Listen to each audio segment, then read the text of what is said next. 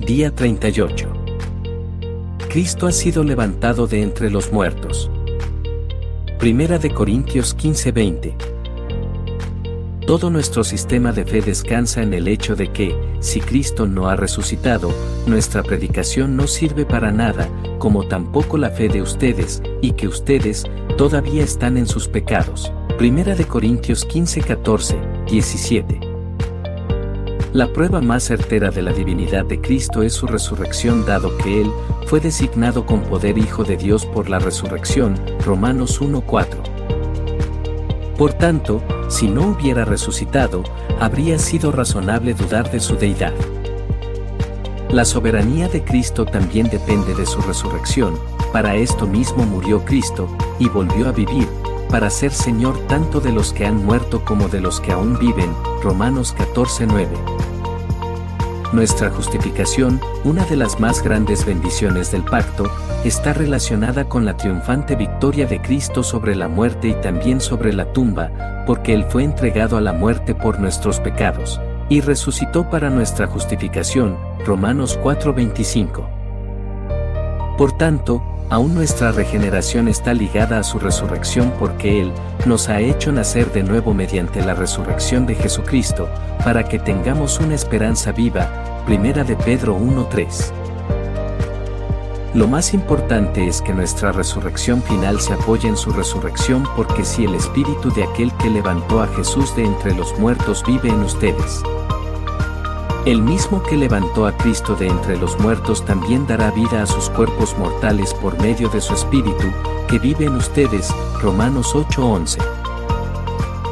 Si Cristo no ha resucitado, entonces nosotros no resucitaremos, pero si Él ha resucitado, Mateo 28:6, entonces aquellos que durmieron en Él no perecieron sino que en su carne han de ver a Dios. Job 19:26.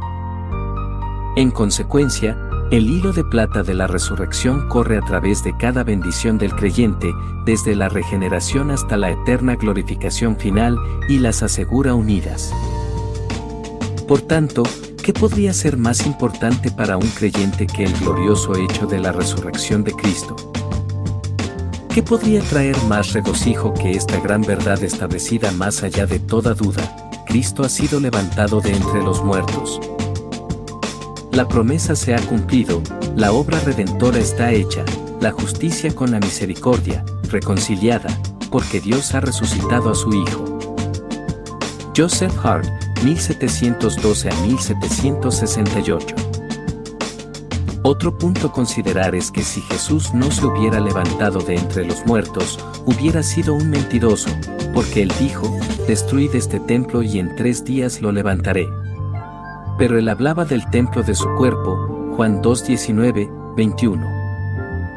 Si Jesús era un mentiroso, no habría sido Dios, porque Dios no es hombre, para que mienta, números 23, 19. Y si Él no era Dios, no habría podido ser el Cordero sin pecado, el Cordero de Dios, que quita el pecado del mundo, Juan 1.29, porque habría heredado una naturaleza pecaminosa como el resto de nosotros. En resumidas cuentas, lo que creas es importante, en especial lo que se refiere a Jesús y quién es Él.